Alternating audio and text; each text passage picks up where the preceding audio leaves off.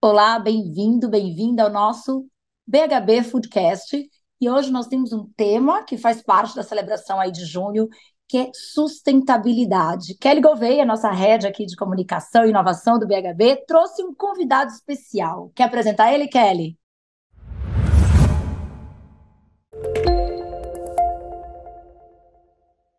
Opa, oi gente, tudo bem? Como é que vocês estão? A gente aqui à frente de mais um podcast, dessa vez com esse tema super aí importante, transversal, que a gente tem ouvido em todos os eventos, com todas as pessoas, e a gente trouxe um especialista para falar sobre isso. Eu vou chamá-lo aqui, mas vou deixar que ele se apresente, que ele conte aí um pouquinho da trajetória dele para que vocês o conheçam e entendam também por que a gente chamou esse convidado tão especial. Seja bem-vindo, Keivan. Olá, pessoal. Obrigado, Cíntia. Obrigado, Kelly, aí pelo convite de estar falando um pouco desse tema. Eu tenho uma conexão muito forte, né, com essa área de alimentos, porque sou um engenheiro de alimentos de formação e que acabou caindo no mundo de sustentabilidade por acaso. Eu venho trabalhando no Grupo Natura já desde o ano de 2005, mas com o tema de sustentabilidade desde o ano de 2010 então desenvolvendo alguns casos que a gente tem não só na atuação aqui no Brasil, na América Latina, mas ao redor do mundo também. Ivan, nós trabalhamos aqui no Equilíbrio e o BHB traz muita inovação na área de saúde, né, marcas mais saudáveis. E eu tenho visto que em todo fórum de discussão parece que sustentabilidade é o novo saudável. Não dá para falar de um produto sem falar da cadeia, sem falar do cuidado com o planeta, é, tanto para alimentos quanto para suplementos, essa, essa, de onde vem né, a procedência, esse cuidado todo com a terra. Se fala muito em human-centric, e agora eu tenho ouvido falar muito sobre o produtor no centro. Como é que você enxerga e faz um paralelo da tua experiência na área de cuidados, né? Mas no final do dia é, são tudo produtos é, é, o CPD, né? Os produtos para consumidor, para cuidado, beleza, saúde. Mas fazendo um paralelo aí com alimentos, como é que você, o que, que você também tem visto em termos de programas, projetos que pode deixar de inspiração para o nosso mercado? Claro, é, cada vez mais a gente vê um consumidor mais consciente, né? O que significa dizer que ele quer mais informação e principalmente informação em relação à cadeia. Então, acho que um tema que é muito à, à tona hoje em dia é como as empresas garantem que dentro da sua cadeia né, produtiva você não tenha nenhum problema em relação ao meio ambiente, principalmente relacionado à parte de desmatamento, mas ao mesmo tempo que você garanta né, que dentro da sua cadeia de fornecimento não tenha nenhum problema relacionado na parte social seja a questão de crianças, né, trabalho ou trabalho análogo à escravidão, né? Então acho que essas são umas preocupações que as marcas têm de como você olha por essa questão e garante né, que os seus fornecedores, das diversas elos da cadeia, zelem, obviamente, para que você não tenha nenhum problema de é, reputacional. E os consumidores, eles também estão olhando para isso, Keivan? Você tem casos para nos contar daqui, enfim, da tua experiência, ou casos que você tem estudado sobre como é que isso reflete em toda, né, em toda essa extensão?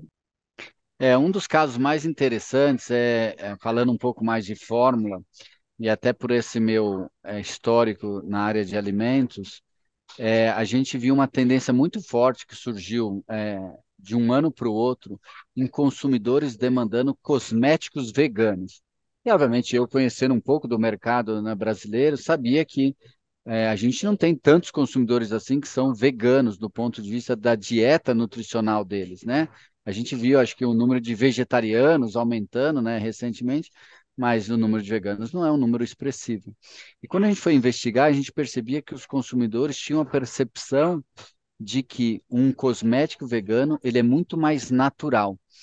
E a gente, em algumas situações, a gente tem alguns desafios, porque existem algumas matérias-primas que não atendem ao, ao padrão vegano mas que são de origem natural, como por exemplo, no batom você tem a cera de abelha. Então, o que a gente acabou decidindo foi fazer uma solução híbrida.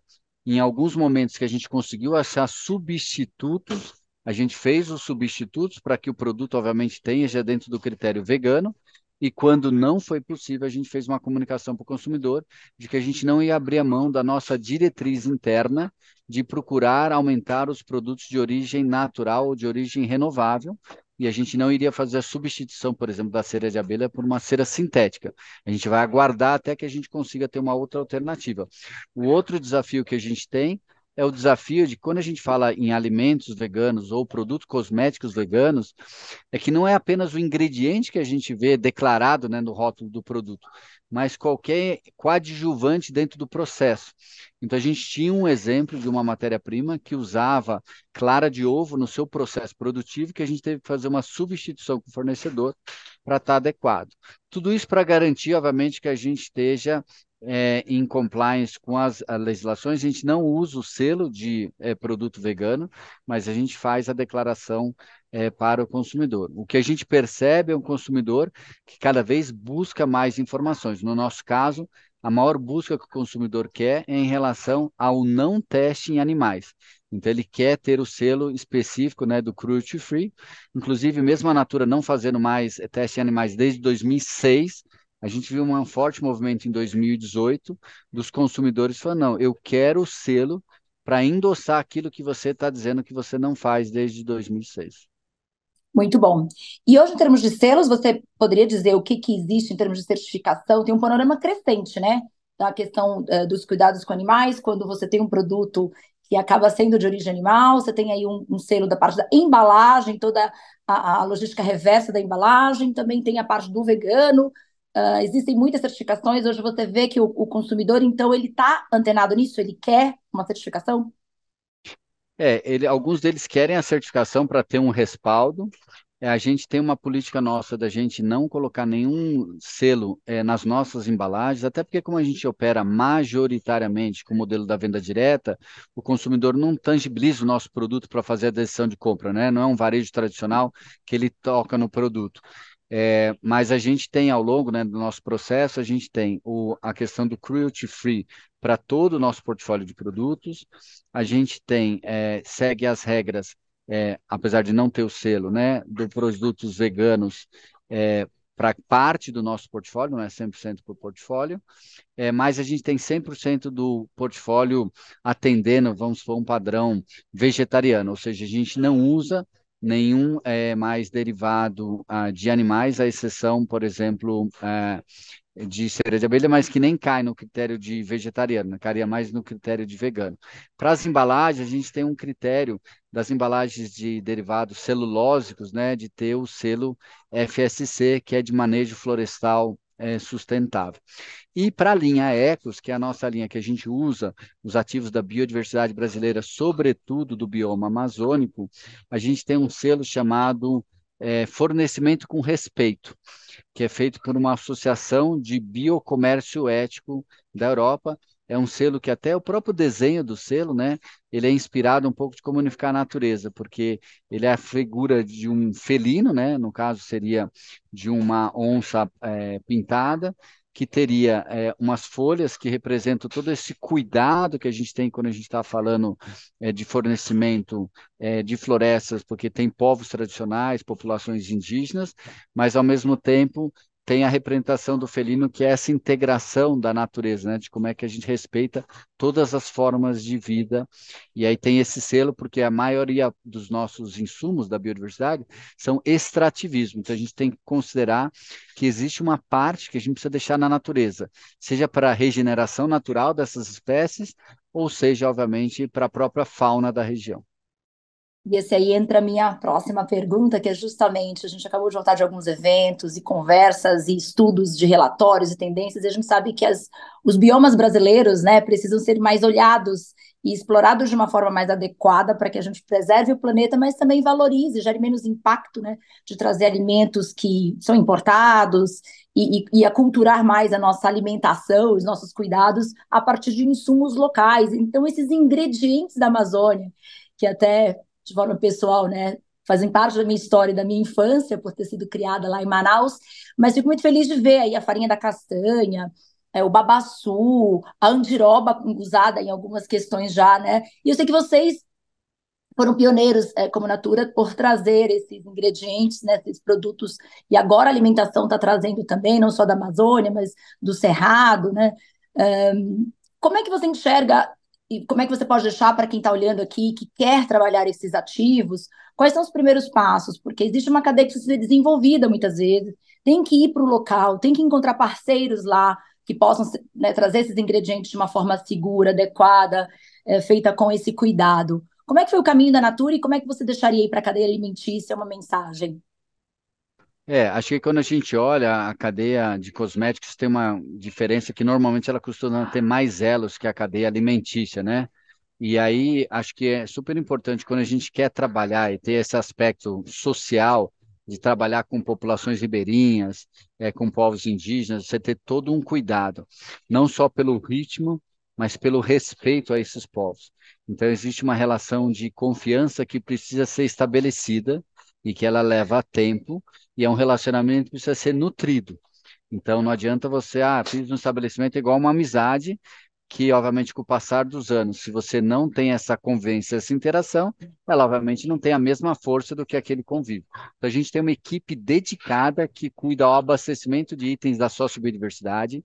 Eles ficam na nossa fábrica em Benevides, no Pará, e eles passam praticamente 80% dessas 14 pessoas no campo, entendendo quais são as necessidades, dando maior suporte para essas comunidades que normalmente são organizadas de forma de pequenas cooperativas.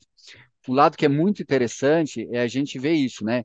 Esse nosso papel de reforçar um pouco do conhecimento tradicional associado, esse conhecimento que as populações ribeirinhas tinham de vários e vários anos em relação ao uso desses ativos da floresta para ter propriedades, inclusive propriedades cosméticas. Claro que a gente faz um estudo científico para garantir que essas propriedades existem, não é só uma questão de crença popular.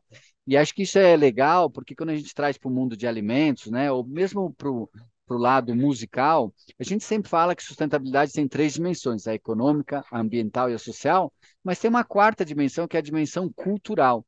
E acho que aqui, nesse conhecimento tradicional, tem um reforço, mas quando a gente fala da culinária, né, a culinária que a gente chama aipim, mandioca, macaxeira, diferentes regiões no mesmo país, ou as receitas totalmente diferentes, quando a gente fala de um bolo de milho, agora que nós estamos nesse período de festas é, juninas, e ao mesmo tempo da parte da musicalidade, né, os diferentes ritmos que a gente tem na região do país. Acho que esse é o lado, a gente não só tem um bioma super rico amazônica, um bioma super rico no Cerrado e um bioma super rico na Mata Atlântica, né? Se pegar esses três principais biomas que a gente tem. E para cada um deles, a gente percebe que tem uso de alimentos, né? A gente tem uma empresa que tem trazido, obviamente, toda essa riqueza do cerrado em forma de sorvetes para as pessoas degustarem, ou mesmo polpas congeladas que a gente vê de ativos amazônicos. Então, acho que assim, cada vez mais a gente conhece e tem a, as pessoas às vezes desconhecendo, né? Muitas pessoas conhecem a polpa de cupuaçu, mas ninguém tem a noção de qual é o trabalhoso é quebrar a casca do cupuaçu para tirar o cupuaçu e depois, obviamente, tirar toda a semente, né? Despolpar o cupuaçu. É. Ou se a gente fala da castanha, né? Que agora a gente chama de castanha do Brasil, é. não mais castanha do Pará, ninguém nunca viu aquele ouriço, né? Que obviamente só vê a primeira camada, né? Mas nunca vê da onde sai, que você tem que esperar pelo tamanho da castanheira isso cair. Porque se você tiver, obviamente, passando e cair um ouriço na sua cabeça, literalmente você não sobrevive. Isso da época de cortar o cupuaçu com a tesoura sentada na cadeira de balanço com a minha avó, né? E é uma experiência que é acha que só vem aquela coisa branquinha, mas são vários carocinhos ali e a gente ainda mergulhava esses caroços na água para que aquela água absorvesse aquele restinho de polpa para virar um refresco, né? Muito uhum. bom essa cultura, né? Sustentabilidade, justamente a gente trabalhar tudo que está pertinho e conseguir manter e preservar a cultura aí de um país. Uhum. Sensacional, Kelly. E aí, o é. que mais? Eu acho que tem uma outra ponta, é, Kiva, que é, não, não saberia te dizer na extensão de é, cosméticos, mas que em alimentos a gente fala muito que é do não desperdício, né? Como é que vocês têm trabalhado isso? Que também uma ponta, né? A sustentabilidade, além de você fazer o melhor uso dos recursos, é também você, tendo aqueles recursos já disponíveis, né? Como é que você utiliza ele da melhor forma sem que ele cause desperdício? Como é que vocês, você tem olhado para isso? Como é que vocês têm trabalhado ou cases que você tem visto? É, acho que essa é uma preocupação quando a gente fala da sustentabilidade, né? O aproveitamento completo, né? Do, do fruto é, para que, obviamente, você consiga fazer a destinação e não tenha um impacto. Então, um dos grandes exemplos, a gente vê esse boom do consumo de açaí nos últimos anos, e o açaí tem uma semente, o açaí tem um galho que você precisa tirar. Então, o que, que acontece com esse resíduo, né? Que ainda, de certa forma, ele não é tão volumoso como a gente estava falando agora do cupuaçu, porque a casca do cupuaçu, em relação ao conteúdo da polpa que ele tem, é muito grande, né? E muito pesado. Então, uma das objetivos que a gente tem, não só dentro da natura, é como é que a gente pode fazer o reaproveitamento. Às vezes, quando a gente faz, por exemplo, uma prensa para tirar o leite da castanha, o que a gente chama esse resíduo, né, que é essa torta, como é que ela pode ser usada, inclusive com propriedades esfoliantes, ou até mesmo com alguns outros nutrientes. E que às vezes a gente tem esse paradigma de achar que isso tem que ser um circuito fechado da economia circular dentro do nosso próprio processo produtivo, o que não necessariamente é verdade, né? A gente pode ter uma simbiose, né, se inspirando na natureza, para a gente compartilhar com outras empresas, o que pode ser um resíduo para o meu processo produtivo, pode ser um insumo para o processo é. produtivo de outros. Então, essa preocupação, ou até mesmo, às vezes a gente pode fazer um aproveitamento energético. Então, às vezes, esses resíduos né, possam ser utilizados, e a gente tem utilizado, no nosso caso específico, para fazer a geração de vapor na nossa própria fábrica. Então, tem uma caldeira que gera vapor, em vez de a gente usar briquete, a gente acaba usando a casca dessas sementes. Muito legal e, né, assim, nossa, a gente não, não tinha dimensão desse, desse projeto, acho ele super interessante, inspirador. É, com indústria de ingredientes, eu tenho agora descoberto esse universo e falado sobre isso, né, sobre como você numa folha consegue, num fruto, consegue aproveitar a folha, o caule, né, e, e como você disse, não necessariamente às vezes a mesma empresa vai fazer esse processo todo, mas você consegue fazer as coisas circularem ali. E ainda é, numa outra dimensão. Oi, diga. Sério? Vou deixar aqui um desafio, então, para a cadeia alimentícia aqui, com um produto que é muito complexo, né? Mas é, que é a castanha de caju. E todas as bebidas Verdade. análogas do leite que estão sendo produzidas, a gente sabe que existe aí. Eu estou até de caju aqui, o Jó. Meio temática. E essa, essa fruta toda fica ali, né? Estragada, e ela tem uma propriedade muito rica nutricional então, fica o desafio aí, seja na sua própria indústria, se você usa castanha de caju, ou como o Keivan trouxe, né, em paralelos aí, fazer essa sinergia para a gente poder explorar mais essa massa que é desperdiçada. Legal, e eu também queria é, ir para as embalagens, Kivan. Como é que vocês têm visto, né? Assim, também queria que você contasse um pouco. Eu acho que é, pro, talvez até para o consumidor é uma dos, das coisas que eles mais talvez observem, ou que é mais fácil, né? Que está ali já no, na, no próprio rótulo. Mas queria que você falasse, que você dissesse para a gente o que, que você aposta que vão ser as embalagens do futuro ou que já estamos começando a vê-las agora. Lá, tem uma frase que você falou no nosso BHB nosso evento, que muitas vezes o problema não é o plástico, né? Mas é o que você faz com ele. E eu costumo repetir isso, queria entender se de lá para cá isso mudou, quais são essas embalagens, né? Que, o que, que tem feito, sido feito nessa cadeia, porque de fato alimentos e bebidas usa bastante.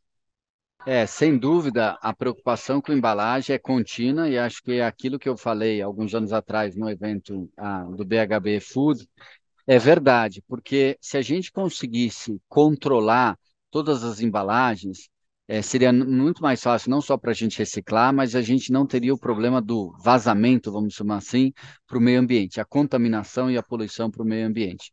O que a gente vê numa intensificação que acontece há anos no mercado de cosmético e de higiene de casa é o avanço de refil também para o mercado de alimentos.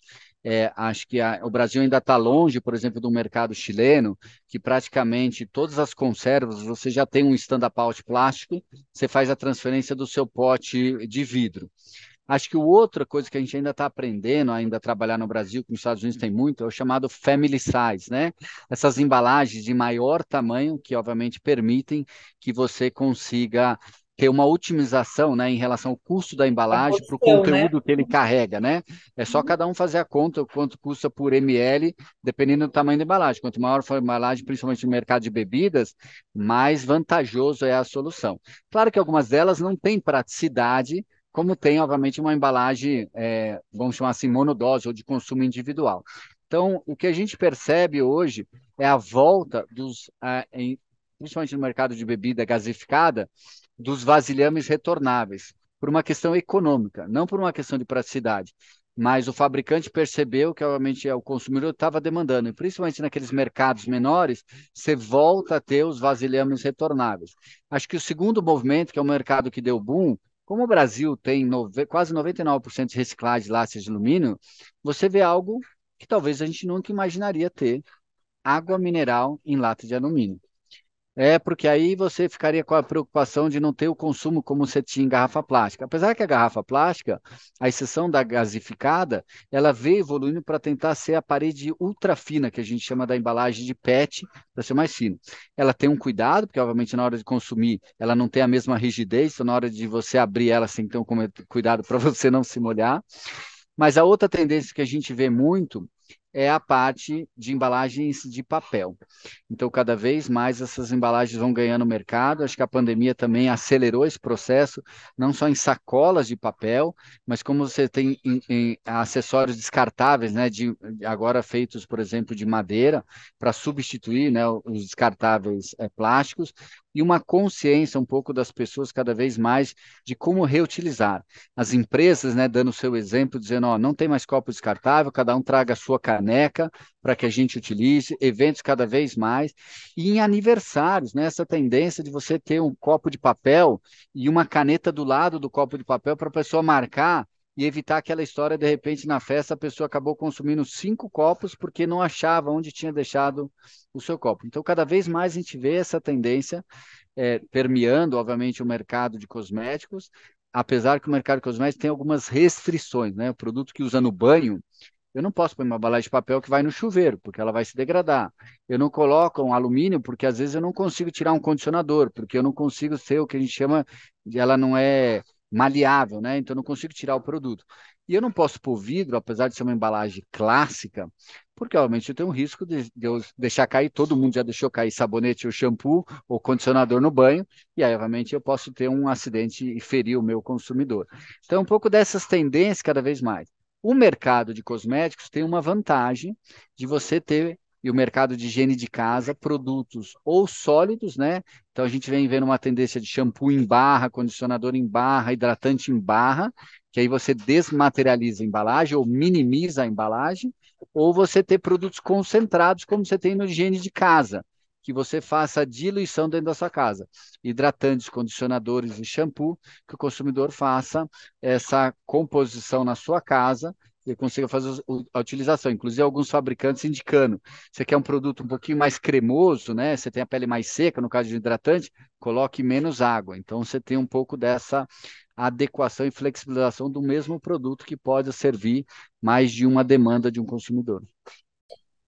Então, eu vou fazer com que essa sua visão aí do, do, do cuidado para casa traga aí para nossa categoria de suplementos, porque nós temos uma barreira a ser enfrentada, porque o código do suplemento, seja proteína vegana ou mesmo de whey protein, ele sempre vem naqueles potes grandes, onde o produto vem até um terço e sobra aquele tanto de plástico, né? Então tá, tá, na hora de a gente talvez se juntar e reinventar e ressignificar essa embalagem de proteínas que tem plástico bastante aí sobrando sem funcionalidade, apenas um código da categoria. Só fazer um comentário, porque eu acho que às vezes os fabricantes não percebem, né?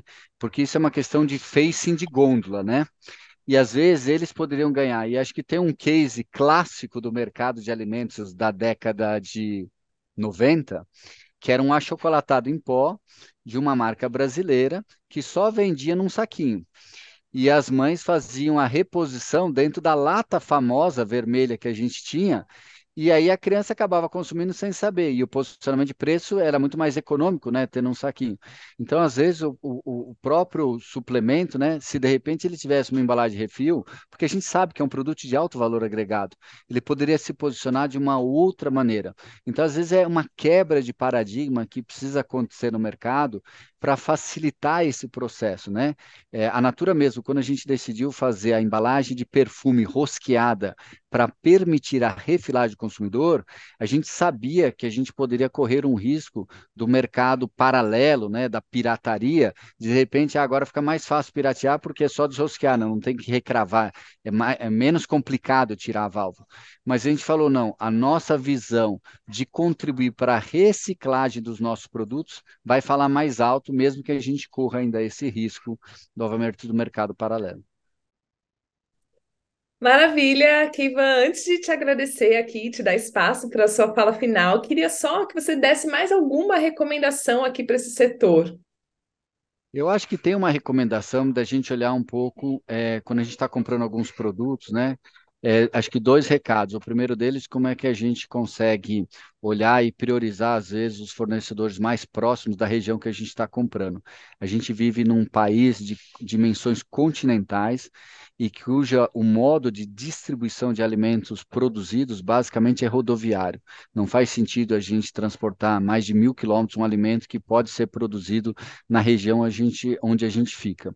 E a segunda dica é para a gente aproveitar a gente tem uma riqueza né, de diversidade, principalmente de frutas, legumes, e que muitos deles, principalmente na parte de frutas, têm uma sazonalidade de abrir o nosso horizonte para experimentar novos alimentos, aproveitando né, a sazonalidade. A natureza nos inspira né, nesse processo regenerativo. Se deixar uma floresta lá abandonada, daqui a alguns anos ela por si só, né, por essa polinização das abelhas, por essa disseminação das sementes através dos pássaros, ela consegue se reconstituir. Então, por que, que a gente também não aproveita né, e vê essa riqueza que a natureza tem de experimentar novos gostos? E a gente falou no começo, né, acho que a Cíntia trouxe o exemplo da castanha do Brasil, como a gente vê esse boom também, obviamente, de pessoas com restrições né, à lactose, desses alimentos de leites né, e proteínas vegetais, que deu um boom no Brasil. Né? Antigamente era praticamente tudo importado e a gente hoje em dia já tem uma série de produtos é, nacionais. E o último recadinho, né, aproveitando que a pandemia é o que a gente chamou uma época da pandemia, né? Fez com que as pessoas se reconectassem um pouco nesse prazer, porque é um ritual de cuidado, é, com o próprio corpo, com a própria família, né? De você preparar os alimentos mais em casa, né? Que a gente aproveite também para tentar experimentar novas receitas, né? E aproveitar, quando a gente fala nesses ingredientes in natura, né? Como é que a gente, de repente, favorece algum produtor local. E hoje em dia, muitos desses produtores perceberam, né? Que eles precisavam chegar até o seu consumidor. Então, hoje em dia, com certeza, os meios de entrega evoluíram demais e a gente às vezes nem precisa sair de casa e recebe um produto orgânico de um pequeno produtor. Então, às vezes, a gente consegue fazer aquela situação ganha-ganha para vários elos da cadeia, não só para a gente, né? E o preço cada vez mais acessível, né? Os produtos orgânicos é, são cada vez mais acessíveis. E por último, a sustentabilidade também fala no bolso. Quantos supermercados agora também não estão fazendo a oferta daquele produto que não é perfeito, mas que está em perfeito estado para a gente consumir? Ou quando a gente vai fazer uma receita, por exemplo, de um sopão, por que, que necessariamente a gente precisa pegar o alimento mais perfeito da sua forma? Né? e até no prazo de validade, né? Alguns já começaram a ver que ao invés de jogar fora ou de uh, devolver, porque isso também vai ser jogado fora para o fabricante, traz ali uma promoção em frente de gôndola para que a gente compre sabendo que está perto de expirar, mas vai usar logo. Então, são várias Sim. formas de a gente pensar nesse sentido.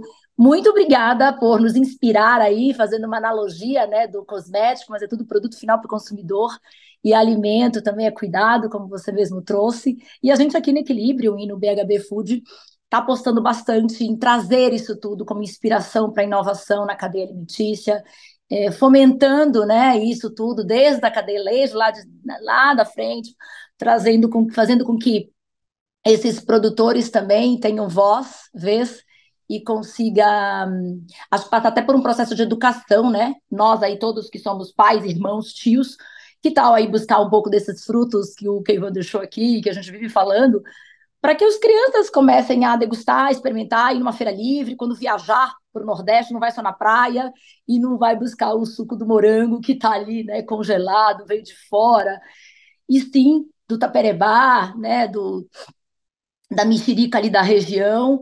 É, eu falo que tem um abacaxi lá em Manaus, que o dia que o gringo descobrir é, vai ser abacaxi, não vai ser mais açaí, que é um abacaxi que é uma coisa de louco, a doçura que aquilo ali tem. O que a gente come aqui no sul não é igual, e é da terra, é lá da nossa terra erosiva de Manaus.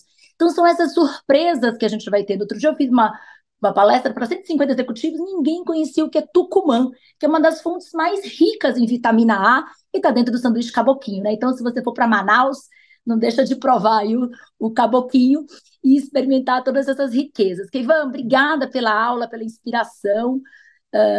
é do ser humano para a estratégia de negócios, né? É da nossa educação interna para em casa para a educação do consumidor. Que uhum. bela lição. O que, que você deixa aí, Kelly? O que, que você pede aí do Keivan para a gente finalizar? Eu acho que sim, já foram muitas contribuições, né? Acho que tem todo esse histórico, apesar de agora estar em outra área, como que eu falei, formar em engenharia de alimentos, então tem todo esse olhar. E eu acho que vem esse movimento de transformação, né? Acho que ele está numa indústria que entendeu que ela precisa se transformar, e eu acho que a gente pode ser um braço para inspirar outras indústrias com esses cases a se juntarem a esse movimento de transformação, que eu acho que só assim a gente consegue construir e deixar um legado aí para um mundo melhor. Quem vai, se quiser fazer suas considerações finais aí, já em agradecimento aqui de todo o time, muito obrigada. Não, eu que agradeço, acho que sempre os bate-papos são super bons, é o meu, acho que segundo ou terceiro podcast, é, a gente nem vê o tempo passar, e eu acho que, de novo, né, cada vez mais um consumidor consciente demanda que as empresas sejam cada vez mais atentas, não só aquilo que elas ofertam de produtos e serviços, mas todo o cuidado da cadeia. Então, a gente vê cada vez mais as empresas tomando cuidado de ter as certificações de alguns ativos que estavam mais associados, por exemplo, a desmatamento, né? Alguns anos o próprio Greenpeace fazendo propagandas mais agressivas com alguns fabricantes por conta de não conhecer a cadeia. E acho que hoje em dia cada vez mais as pessoas têm consciência. E aproveitando esse momento, né? que finalmente, depois de anos debatendo, o Brasil né, aprovou uma legislação para dar visibilidade ao que realmente tem dentro dos produtos, apesar da tabela nutricional existir há anos, eu lembro na época de estagiário de fazer o cálculo, as pessoas não olhavam. Agora, como a comunicação nas embalagens uhum. vai ser agressiva, como já tem em muitos países, acho que finalmente as pessoas vão olhar um pouco e, quem sabe, é, tomar um pouco mais de cuidado à hora de fazer a seleção de determinados produtos, porque a gente sim, né? Tem como a gente diminuir o teor de açúcar e de sal de muitos produtos fazendo escolhas mais conscientes. Dado que a gente está falando de consumo consciente, então, vamos ser conscientes também naquilo que a gente está colocando na nossa nosso carrinho do supermercado.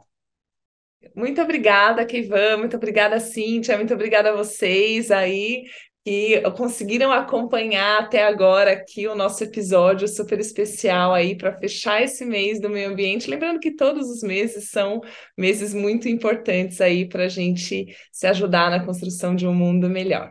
Muito obrigada.